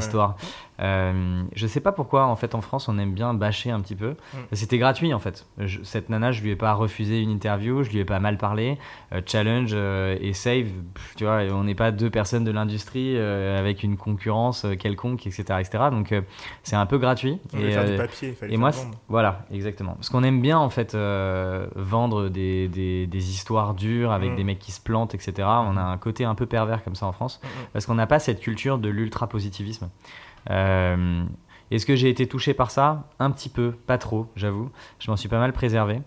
euh, en, bah, en gardant un cercle proche euh, de gens qui m'ont aussi beaucoup accompagné. Je pense que j'ai toujours été aussi super soutenu. Enfin, mes fonds ont jamais mal parlé de moi, tous mes board members ont jamais mal parlé de moi, mes anciens employés. Enfin, j'ai toujours eu un cercle proche qui m'a toujours énormément soutenu. Donc finalement, j'ai tendance à penser que dans un écosystème business qui moi m'importait énormément, euh, j'ai pas beaucoup été touché. Et après, bah, évidemment, tu as des articles, des gens, des gens qui parlent, euh, tu vois, Mm. euh, il y en a toujours. Et puis de toute Bah, la façon, il limite- faut se préserver de ça, c'est normal. Ouais. J'allais dire, à la limite, ça, ça reste la presse. Euh, moi, je pensais plus euh, à des anciens collaborateurs, des partenaires, tu sais, qui ne veulent plus travailler avec toi ou. euh, Je pense que j'en ai eu pas plus que d'autres entrepreneurs. Et d'ailleurs, euh, même des entrepreneurs super, super successful, euh, ils en ont Bien sûr. énormément. Et euh, donc en fait, qu'importe que l'histoire soit super positive Mm. ou super négative ou entre les deux, Mm. en fait, finalement, euh, euh, je trouve que c'est le cas pour tout le monde. Donc, Mm. euh, donc euh, bah, ça, ça- ça soulage de te dire que de toute façon, c'est normal en fait. Carrément. Bah, J'en profite pour dire un truc, parce que j'ai eu cette il n'y a pas très très longtemps, c'est que euh, euh, chez les entrepreneurs, il n'y a pas d'ange en fait. C'est-à-dire que quand tu es entrepreneur et que tu es entrepreneur pendant 10 ans, Mhm. 20 ans pour certains, tu, euh, il y a forcément des casseroles, tu vois. Ouais. Tout ne se passe pas super bien et euh, tu passes par plusieurs cases avant d'arriver à ce que tu es, tu vois. Et en fait, euh, ça n'existe pas. euh, Enfin, pour moi, je pense pas que tu peux être un ange et être un entrepreneur. C'est que tu dois euh, euh, gérer la situation avec, euh, avec créativité, tout simplement. Puis on fait tous des erreurs. Carrément. Ouais. Euh, on fait tous des erreurs et moi d'ailleurs souvent quand on me demande euh, euh, Save comment ça s'est passé, enfin comment on en est arrivé là, euh, je- souvent ma toute première réponse c'est de dire que bah, j'étais complètement inexpérimenté et que j'ai fait énormément d'erreurs et que euh, si d'ailleurs je devais reconstruire Save aujourd'hui, bah, en fait- c'est trop facile tu vois. Ceux qui sont- euh, ceux qui sont de mauvais choix en fait, ceux qui sont de mauvais choix et après. Exactement. Et puis, euh, et puis voilà, ce qui est important, c'est de, quand on fait des mauvais choix, c'est par contre, c'est de toujours y faire face, euh, d'être là, de se comporter comme quelqu'un de responsable et de dire, bah voilà, j'ai fait une bêtise, maintenant je vais la réparer, qu'importe ce que ça coûte. Euh, c'est ça la bonne posture. Mais Mhm. sinon, on fait tous des erreurs et c'est normal. Mhm. Euh, du coup, tu disais que du coup, tu lances Mobile Club. Non, attends. Ah. Xavier Ouais, Niel te Xavier dit ouais. Est-ce que tu veux t'associer 50-50 avec moi 50%. Qu'est-ce C'est vrai, c'est vrai. Et ben, je lui dis ouais tout de suite. yes J'étais bouillant, donc je reviens vers lui avec une idée. Euh, je lui ai dit, écoute, euh, je pense que tu as un problème aujourd'hui chez Free. D'un côté, tu vends des cartes SIM euh, dont les propositions de valeur, c'est que ton offre, elle est pas chère et sans engagement. Et de l'autre côté, depuis 2012, tu fais du leasing de smartphone, qui est plus cher que tous les autres opérateurs parce que tu donnes pas de subvention euh, au moment de la souscription du forfait. Euh, et surtout, bah, c'est un produit financier euh, de location classique avec un engagement de 24 mois. Donc, tu engages tes clients sur 24 mois sur le téléphone et de l'autre côté, tu es en sans engagement, c'est ça à Free. Euh, et je lui ai dit, écoute, en utilisant les téléphones d'occasion, tu vas avoir la possibilité de faire la même offre sans engagement, puisqu'il n'y a pas de perte de valeur à l'ouverture du produit. Donc, quand ton client te le rend, bah, tu le donnes à quelqu'un d'autre et puis tu Mhm. fais une rotation, comme un loueur de voiture. Quoi. Ouais. Et surtout, bah, comme les produits d'occasion coûtent deux fois moins cher que les produits neufs, tu vas être capable de diviser les prix par deux. Et ça, ça peut être le nouveau coup de poing de free euh, dans le paysage des télécoms en France. Ok. Elle est belle, elle est belle. Vrai pitch. Euh, ouais, il était très chaud. Euh, et donc, on a commencé à pas mal interagir avec euh, les équipes de Free. Euh, et puis, euh, ça a été un petit peu compliqué à mettre en place. Euh, D'abord, euh, eux venaient juste de racheter un opérateur en Italie. euh, donc, les équipes en interne n'avaient pas énormément de temps à accorder à mon business. Et puis, finalement, c'était un peu complexe aussi à mettre en place avec un aussi gros groupe qui a quand même euh, 12 millions de clients, qui, qui est coté, etc. etc. Et donc, euh, quelques temps après, euh, donc 4 mois, 5 mois après, en fait, on a décidé de le faire euh, de notre côté. Euh, toujours avec euh, d'ailleurs euh, Xavier, mais sur un autre format. Euh, parce qu'en fait, quand on a démarré la boîte, donc euh, tout début 2018, Parce que moi, donc, je suis parti de chez Save en septembre, Ok. septembre-octobre. Euh, j'ai commencé à pas mal bosser avec Free sur la fin de l'année 2017 et euh, on a décidé de redémarrer euh, par nous-mêmes en février 2018. Donc ça allait très très vite. Donc ça allait très très vite, ouais. Trop. Ok. Je pense que j'ai, j'aurais aimé couper, Mhm. avoir un petit un mois de coupure. Après, en 2017, j'ai eu le temps de, de, de- de- d'avoir pas mal de projets perso, j'ai eu le temps de me Mais, mettre un peu. mais genre, Ouais, j'ai vu que eu du, du, euh, le chômage entre temps Non, il n'y a pas de chômage pour les mandataires sociaux. T'as réussi à mettre un peu d'argent de côté quand même quand tu travaillais? Bah, La moi, vente peut-être sur la vente. Ouais, d'abord, euh, d'abord j'avais fait pas mal de sessions de titres euh, de save euh, avant. J'ai fait pas mal d'investissements dans des startups qui sont aussi bien passés. J'avais un bon salaire de save et euh, tu vois, je- comme un mec qui a 500 employés mais Ouais. qui a 25 ans et qui a finalement pas besoin d'énormément de choses pour vivre. Donc euh, j'avais pas mal d'argent de côté. Il a coffré. en d'autres termes. Euh, après, il y a eu évidemment aussi la revente de save. Donc euh, non, le, le, le bridge, euh, enfin sans salaire, je l'ai supporté euh, tout seul. Euh, au moment où j'ai commencé à avoir du temps, j'ai aussi commencé à, à pouvoir facturer des prestats, tu vois, à droite à gauche, qui ont pu m'aider à, à avoir un peu de salaire. Mhm. Euh, j'ai Un fait peu de pas mal- consulting. Ouais, non, j'ai surtout fait beaucoup de conférences Ok, ah oui, oui. pour des groupes. Euh, je me faisais là, je me faisais payer entre 4 et 5 000 euros la conférence. Alors, Ah un truc oui. en mode euh, Société Générale, machin. Genre pour une ou deux heures, un truc comme ça? Ouais, plutôt 40 minutes, une heure. ouais. Ah oui, Elle est belle. elle est belle, Euh. J'ai fait pas mal de trucs comme ça. Euh, J'en faisais à peu près une par mois. Euh, bon ouais, un petit peu de conseils. J'ai bossé avec un, si j'ai bossé pour le rebranding d'une euh, d'un courtier en assurance. Ok. Euh, pareil, ça s'est pas mal passé. Euh, Donc j'ai eu du temps euh, entre Ouais. les deux quoi. Euh, mais j'aurais bien aimé couper net, euh, Mhm. au moins un mois. Mais après, tu vois, tout s'est grave enchaîné. D'abord, j'étais encore en poste chez Save. Euh, Il y a eu euh, ce truc qui avait démarré avec Free, ce projet. Les gens de contact Euh, aussi. euh, Ouais, et finalement, j'ai pas pris, j'ai pas pris ce temps-là. Euh, et je pense que, je pense que ça m'aurait aidé, mais bon, c'est pas grave. Hmm. Et donc, du coup, première chose, c'est quand tu, tu décides de monter Mobile Club, quelles sont les choses où tu dis, ok, plus jamais comme ça, on enfin, comment, comment tu lances finalement? Ouais. Qu'est-ce que tu as appris euh, des erreurs de save euh, et que tu as changé euh, au début de Mobile? Ouais. Alors, euh, d'abord sur le business en lui-même, euh, euh, moi je voulais euh, reconstruire un modèle beaucoup plus e-commerce que retail. Euh, Déjà parce que euh, euh, je pense que c'est plus dans l'air du temps. Moi j'ai vu euh, tous les chiffres de, de tout le retail et des centres commerciaux, etc. C'est quand même, il faut se le dire, c'est quand même pas mal en chute libre. Il y a énormément de centres commerciaux qui vont pas très bien, de rues piétonnes qui vont bien moins bien qu'il y a 10 ans, qu'il y a 15 ans, qu'il y a 20 ans. Donc la trend de, de fond euh, sur les magasins physiques, elle n'est pas hyper, hyper optimiste. Euh, ça, c'est le premier point. Et le deuxième point, c'est que je me suis pas beaucoup accompli en tant qu'entrepreneur dans du management euh, terrain de magasin. Il y a des gens qui adorent. Euh, ils prennent leur voiture, ils vont voir leur magasin. Tous les jours, ils font un magasin différent. Ils aiment manager, demander euh, comment ça se passe, les chiffres, les trucs. Moi, franchement, si je reçois à la fin de la journée un tableau avec un email et je sais ce que j'ai fait, ça me, ça me convient très bien. Donc moi, j'ai pas forcément besoin d'être au contact comme ça de mes clients physiquement, etc. C'est- pas là où je me sens le plus accompli. Euh, et c'est- ça devenait un fardeau à tenir quoi. Avec ça, avec des magasins partout, des vols, des trucs, on en a Mm. parlé. Franchement, cette partie magasin m'a pas m'a pas beaucoup plu. Donc euh, full full en ligne. Le deuxième truc euh, qui était important pour moi, euh, c'était d'attaquer un modèle en abonnement. Euh, notamment parce que ça donne une confort, un confort dans la gestion qui, qui, qui n'a rien à voir. C'est-à-dire que chez Save, je faisais, disons, euh, 2 millions d'euros de chiffre d'affaires sur le mois de janvier. Au mois de février, au 1er février, on redémarre à zéro. tu vois ce que je veux dire Ouais. Il faut régénérer ton chiffre d'affaires. Tu peux faire moins euh, assez facilement, tu vois. Hmm, hmm. Euh, D'ailleurs, ton chiffre, il est un peu en dents de scie euh, en fonction des, des, des flux que tu peux avoir dans les, dans les centres commerciaux. Tu vois, nous, on avait des trucs qui étaient un peu en dents de scie. C'était quand même vachement épuisant. Euh, J'avais eu l'occasion d'accompagner pas mal d'entrepreneurs chez The Family qui étaient sur des modèles d'abonnement et je trouvais ça tellement confortable. Ça fait rêver quand ça fonctionne? Ouais, c'est- c'est-à-dire que, c'est-à-dire que pendant trois mois, si tu te barres, euh, il y a un peu de churn, euh, mais globalement, tes, clients, ils sont encore là, quoi. Tu- Donc c'est quand même, c'est quand même pas mal.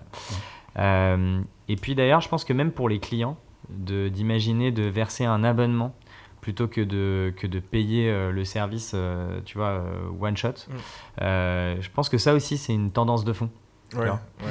Euh, en tout cas, pour les téléphones, c'est clair, clairement une, tendance de fond. Mhm. L'autre truc qui était important pour moi, c'était de rester dans la téléphonie. Donc ouais, moi c'est une question que j'ai, c'est, c'est j'ai été assez surpris que tu restes dans la téléphonie. C'est sûrement, ouais, c'est sûrement le- le- la bonne chose à faire, mais euh, pourquoi du coup? Est-ce que tu as voulu faire autre chose ou tu t'es dit il faut que je fasse ça parce que c'est un truc que je maîtrise? Bah d'abord en fait toutes mes idées elles étaient dans la téléphonie. Euh, J'avais vraiment envie de pour cette deuxième boîte de j'aurais pu vouloir monter une muse un truc plus petit euh, chill euh, qui me plaît. Moi, je, enfin, je- les smartphones, ça m'intéresse, mais euh, je pourrais vendre des pommes de terre si ça fait des milliards, je m'en fous. euh, sera coupé au montage. Ou pas. Euh, non, honnêtement, je, je me voue pas d'une passion.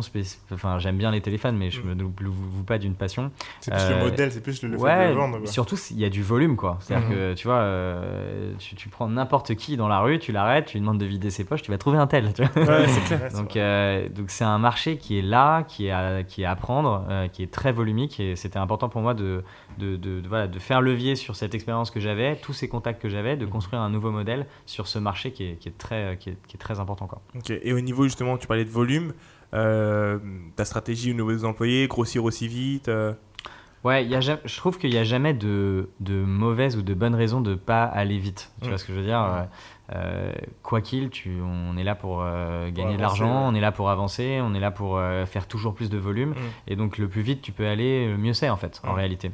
Euh, maintenant, ça doit pas être en- au dépend de, de prendre de très mauvaises décisions. Donc, c'est vrai que parfois, c'est important de de pas tout lâcher, de se poser, de, bien analyser et de prendre correctement tes décisions. Mhm. Et ça, parfois, ça fait retarder un petit peu ton, ta croissance. Mm. Euh, donc avec Mobile Club, écoute, on a euh, des ambitions qui sont au moins aussi grandes que celles de Save.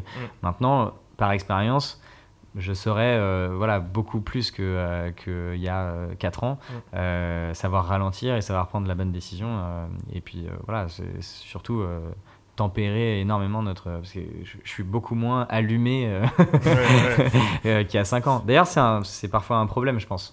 C'est- Cette que tu insouciance... des fois?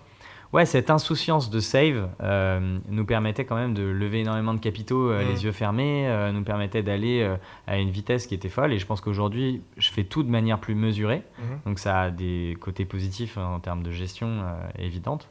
Mm. Mais ça a aussi, je pense, quelques côtés un peu négatifs. Euh, je pense que pour créer des boîtes comme Apple, Google, il faut être complètement fêlé. Euh, et, euh, et quelque part, j'ai l'impression de l'être moins. Et, Donc, et- et par exemple, est-ce que le fait de- d'avoir fermé, enfin vendu Save, mais qui ça a été euh, médiatisé, etc. euh, est-ce que ça t'a, est-ce que auprès des nouveaux investisseurs qui ont investi chez Mobile Club, est-ce que ça a été plus compliqué de lever pour toi? Ah ouais, non, c'est. Là, c'est c'est- c'est- c'est vraiment plus facile. Enfin, Ah oui, c'est plus facile, ouais, ouais, là, c'est vraiment, vraiment plus facile. oui. C'est-à-dire que.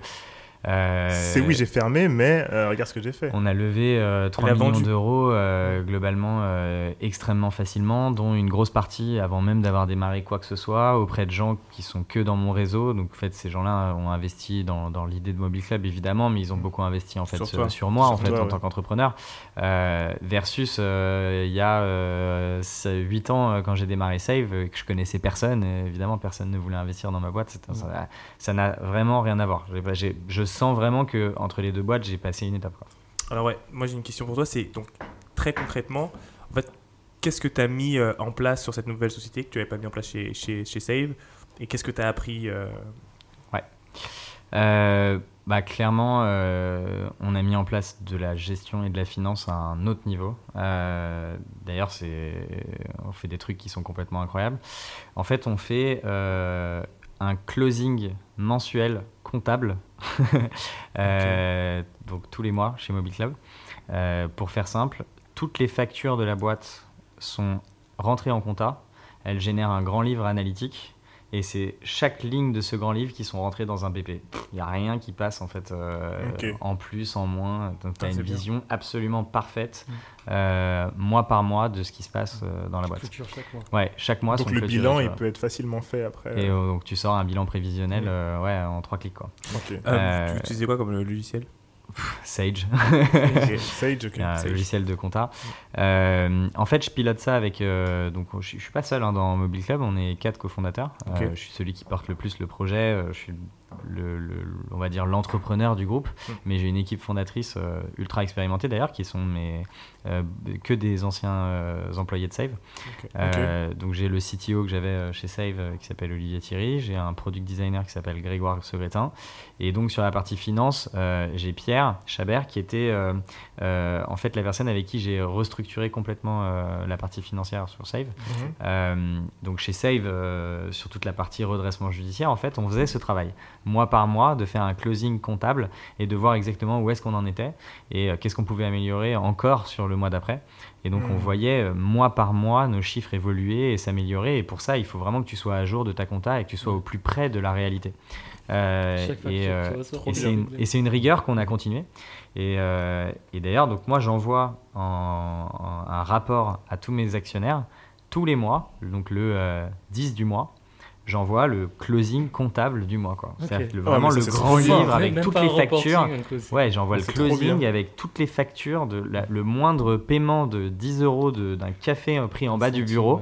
Le ticket, il est rentré en compta.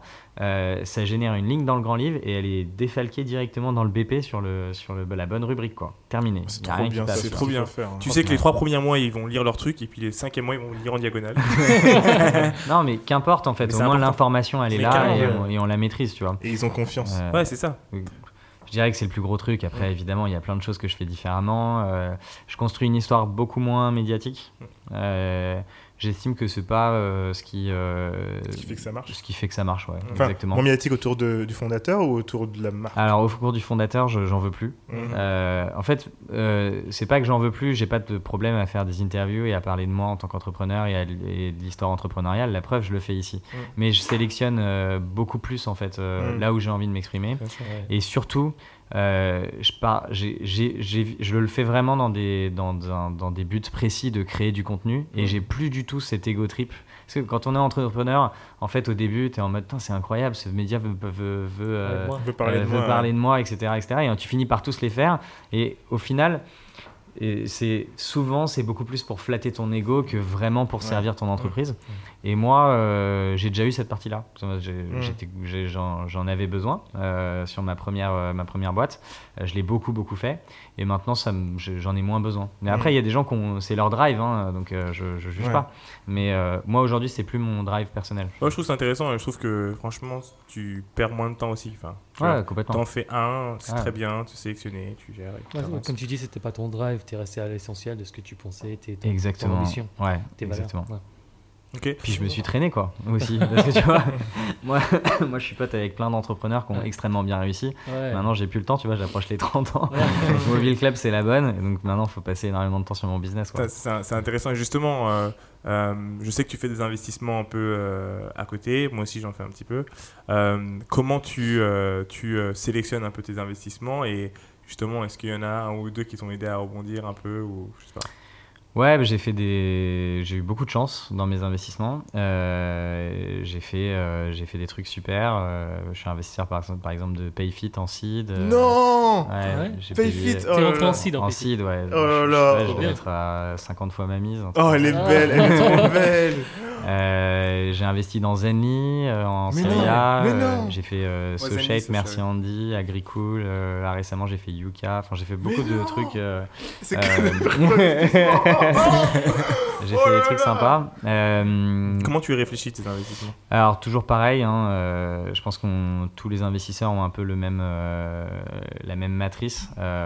Il y a la partie euh, entrepreneur. Euh, D'ailleurs au début je le, je le mettais un peu de côté. Je m'attachais beaucoup à ce qui, aux produits, au marché, etc. etc. Et, euh, et ce côté entrepreneur, même quand je faisais un rendez-vous et que l'entrepreneur je le sentais pas, je faisais quand même l'investissement parce que je me disais le produit est fou. Hmm. Alors qu'en fait aujourd'hui je, je fais vraiment beaucoup plus attention à cette partie-là. Donc c'est l'entrepreneur, les gens que tu as en face de toi, euh, le produit, ce qu'ils ont fait jusque-là, euh, est-ce que c'est un produit physique, une app, etc. Tu, sais juger globalement, même si c'est pas ton industrie, tu juges de la qualité du travail. Et puis le marché, si tu as un super entrepreneur qui a fait un super truc, mais que euh, ça s'adresse à 10 clampins, euh, bah, ça fera jamais Ça une boîte à un milliard. Donc, Mm. euh, donc ouais, le marché. Voilà comment je sélectionne mes produits.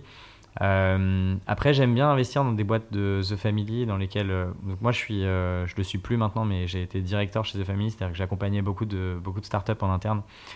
sur des problématiques qu'ils pourraient rencontrer et que j'ai pu rencontrer quelques années plus tôt. Donc, moi, j'ai pas mal de sujets sur lesquels je me sens pertinent. Hardware, euh, retail, euh, médias, euh, levée de fonds, euh, je sais pas, plein, Mm. plein de petits sujets comme ça où je sais que je les, je les aide énormément. Et quand j'ai cette relation avec un entrepreneur et que je sens que je l'ai pas mal aidé, ça me permet de, de mieux le connaître et de mieux connaître son business. Et, euh, et là, quand je fais un investissement, je suis vraiment euh, beaucoup plus sûr de ce que je fais. Quoi. Mm, Mm. mm, mm. Ouais, je trouve que c'est important aussi de. euh, parce que des fois, tu fais des investissements, tu connais pas forcément super bien le, le marché et le, le feeling avec l'entrepreneur est important.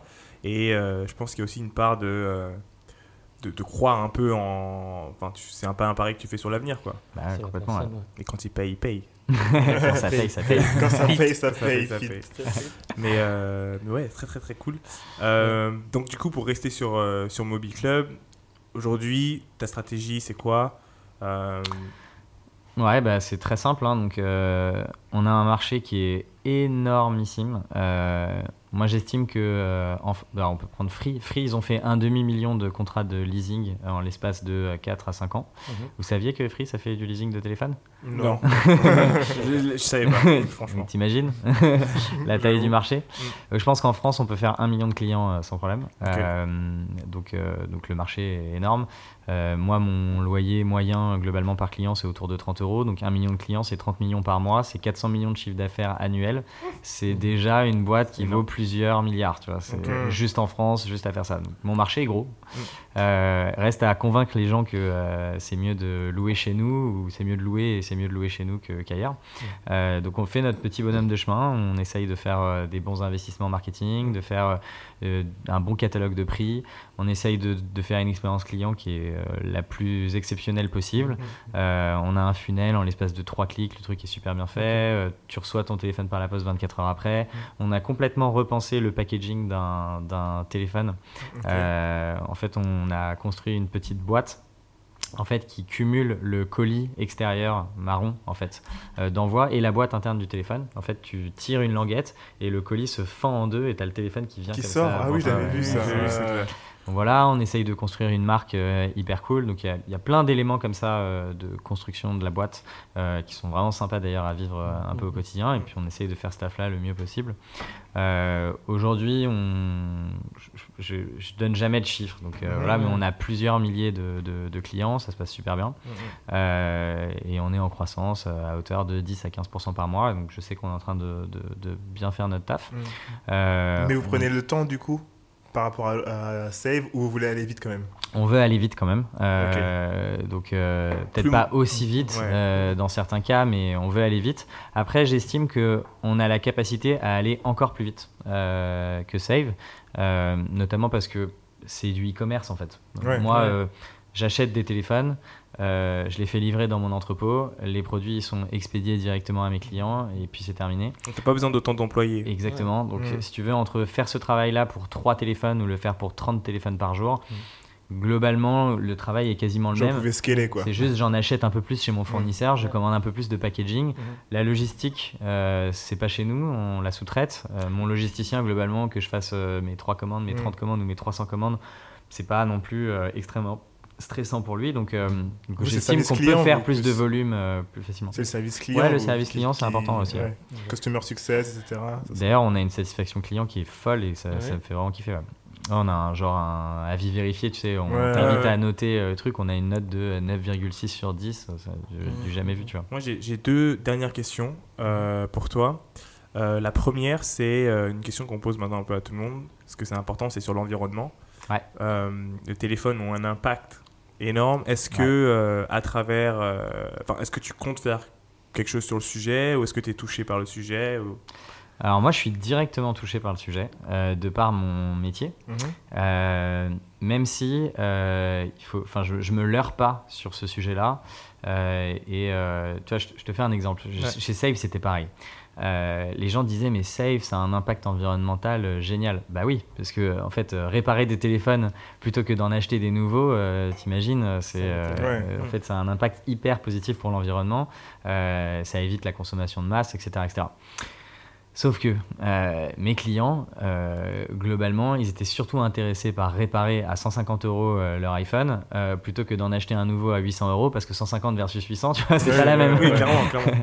Et d'ailleurs, si ça coûtait 150 euh, d'en acheter un nouveau versus 800 de réparer, bah, ils, ils iraient en acheter un nouveau, nouveau, tu vois. ouais.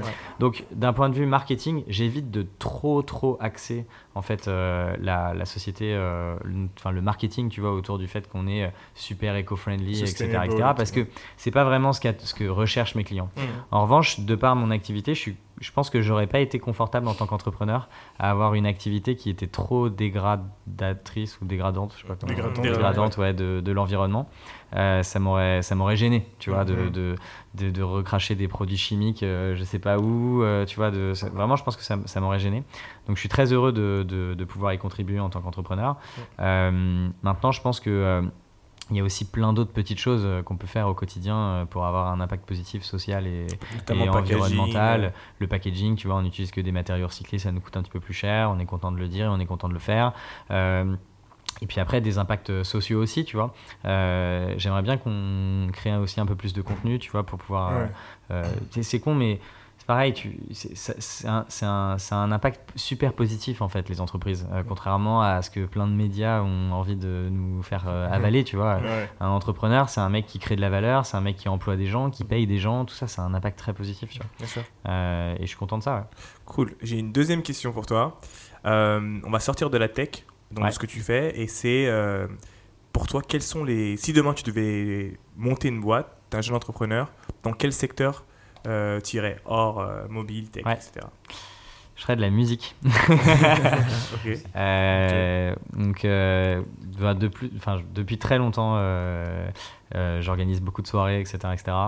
Euh, bon, on je sait pas, nous on n'a jamais été invités. Moi. Tu viens quand tu veux. c'est noté. Euh, non, depuis très longtemps, euh, je suis toujours au milieu de la fête, euh, etc. etc. Euh, et euh, depuis euh, 2017, euh, je me suis remis à faire un peu de musique. Donc, je fais de la techno. Donc, si tu devais m'enlever les téléphones et que tu me disais, voilà, va dans l'industrie que tu, que- dans laquelle tu t'aimerais évoluer, j'irais vraiment dans la musique. D'abord, je pense qu'il y a des choses exceptionnelles à faire. Et, et ouais, je, je pense qu'au quotidien, ça, me, ça me ferait plus kiffer. Maintenant, en fait, si tu devais donner des tendances, c'est-à-dire demain, tu as un entrepreneur qui nous écoute Ouais. et euh, tu, tu, tu vois, il réfléchit à un secteur dans lequel se lancer. Quelles sont pour toi les deux, trois tendances que tu vois un peu boomer euh, Hmm, c'est pas facile ça. Déjà, Euh, tu vois, Si t'en trouves déjà une, c'est bien. Ouais, déjà une, là tu m'en as donné trois quand Ouais, même. j'avoue. Ok, Un, ça- deux, trois, c'est Désolé, 6, 7, désolé. 8. Euh, non, mais moi j'irais au maximum dans, les, dans le zéro déchet, euh, honnêtement. euh, Je, je pensais que tu irais dans le, tout ce qui est CBD. euh, ok. ok. Ça, c'est dans les activités Non, mais un marché, c'est un Oui, c'est un gros, gros marché. Parce que tu m'expliquais ce que tu fumais en fait avant. c'est ça, alors, en fait, c'est pour ça, ok. Mais c'est toi qui, euh, qui m'en parlais. Ça, c'est Euh, off record. Donc, je dirais zéro déchet. Euh, ouais, j'irai à fond dans, dans tout ce qui est zéro déchet. Je pense que euh, je pense que c'est ce qui a le plus de, va- le plus de valeur en fait aujourd'hui. Je pense qu'on sait, on sait qu'on arrive au bout d'un système. Euh, donc tous les entrepreneurs qui ont créé des trucs intelligents pour pouvoir réduire les déchets, honnêtement, euh, les déchets de la consommation, réduire la pollution, je pense que tous ces mecs-là, ils ont, ils ont gagné en fait. Euh, je discutais avec, euh, justement, j'allais sur BFM. euh, Il y avait le Tu vas mec souvent qui, sur BFM. ouais, BFM. Il y avait le mec qui fait les masques là, tu sais, euh, anti-pollution. Oui, c'est un Euh, gars oui, station je. Euh, donc euh, on- il sortait de- du plateau, moi j'allais rentrer, on avait 5 minutes, euh, on allait rapidement échanger. Je ne veux pas disclose euh, ces chiffres, euh, c'est- vous- pour ceux qui sont curieux, vous irez les trouver sur internet s'il y en a. Mais il m'annonçait des chiffres hallucinants en fait. Euh, donc c'est un masque anti-pollution euh, justement pour... euh, en fait, on se rend pas compte, mais euh, ce qu'on respire en fait euh, ouais. à Paris, les particules. etc., c'est quasiment ce qui rend euh, malade 80% Rime, ça s'appelle des pas. Rime, un un truc comme ça en Chine. Non, air pur, ça s'appelle le truc. ouais, air Ouais. pur, ouais. Et euh, voilà, typiquement, euh, je pense que ces mecs-là qui trouvent des trucs malins euh, dans, dans, dans l'environnement, Mm, euh, mm. je pense qu'ils ont tout gagné. La dernière chose, du coup, qu'est-ce que tu fous là-bas chez BFM Parce que, Parce que t'es souvent là-bas. Tu Ouais, sais, je, vois tes clips. J'avoue, je clique pas dessus, mais je vais cliquer dessus maintenant. Ouais. Mais qu'est-ce que t'es- c'est quoi tes euh, T'es chroniqueur Ouais, ou je suis quoi consultant, euh, chroniqueur. euh, bah, en fait, euh, euh, donc, euh, je bosse avec un mec qui s'appelle Sébastien Coinon, donc, qui s'occupe de Tech Co. Et euh, donc, plusieurs fois par semaine, en fait, il commente toute l'actualité tech. Mhm. Et donc, tu as des journalistes qui viennent, euh, qui ont fait un vrai travail de recherche et d'information et, et qui viennent donner des informations sur le plateau. Mm. Et lui, euh, assez fréquemment, il invite en plus des entrepreneurs euh, qui, euh, déjà de par leur réseau, de par leur connaissance marché, amènent Mhm. un peu leur avis sur le plateau et ça permet d'avoir des débats et des échanges qui sont assez intéressants. Cool. Euh, et donc j'y vais ouais, euh, une fois par mois à peu près. Euh, ça dure à peu près une heure. Et, euh, je viens pas du tout parler de Mobile Club, je viens parler de euh, genre Amazon, euh, Mm, de euh, Google, euh, tu vois, euh, Cool. de la nouvelle acquisition, euh, etc., etc. Bah, Et c'est cool. je, te, je, te- je, je, je, je vois dans le futur là, cette année, à coup sûr, ils vont parler de, du boom du podcast. je te garantis. En plus, je suis archi sérieux. Et à ce moment-là, ne nous oublie pas. Est-ce que tu peux nous donner un peu les, les liens euh, Facebook, etc., où les gens peuvent te retrouver, Instagram euh, Ouais, bien sûr. Bah, Insta, euh, Damien Morin. euh, Facebook, Damien Morin aussi. Euh, euh, j'ai donc mon médium. En fait, c'est Damien Morin tout. Tout est Damien Morin. Donc j'ai un, juste voilà ce que j'ai, j'ai un Insta, j'ai un Facebook, euh, mais bon c'est surtout ma vie à moi, mes voyages, donc je suis pas sûr que ce soit hyper Ouais. intéressant. LinkedIn, c'est mieux. En revanche, ouais, mieux. LinkedIn, je mets pas énormément de contenu, mais j'avoue j'écris pas mal de posts de plus en plus.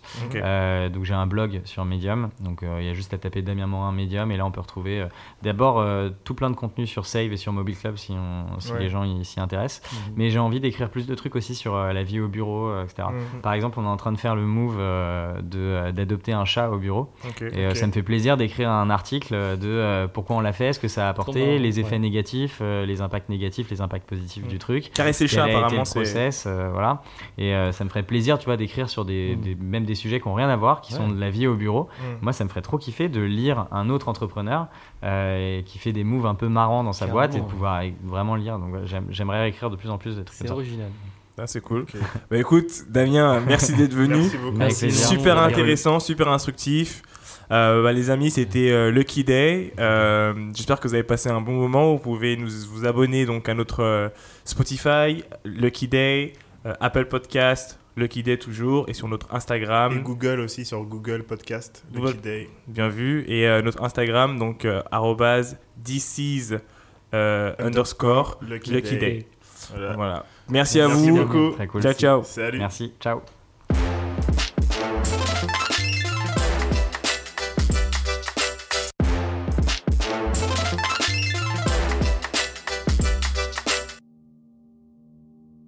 Hey, merci d'avoir écouté ce dernier épisode de Lucky Day. On espère que vous avez kiffé. Abonnez-vous sur toutes les plateformes de podcast, Spotify, Apple Podcast, Google Podcast, etc. pour plus d'épisodes. N'hésitez pas à nous mettre 5 étoiles si vous avez kiffé l'épisode et vous kiffez le podcast. Ça nous sert vraiment pour la visibilité. Et n'hésitez pas à partager à une personne de votre entourage si vous aimez notre podcast, ce qu'on fait et ce qu'on veut montrer aux gens. Merci beaucoup et on se revoit au prochain épisode. Salut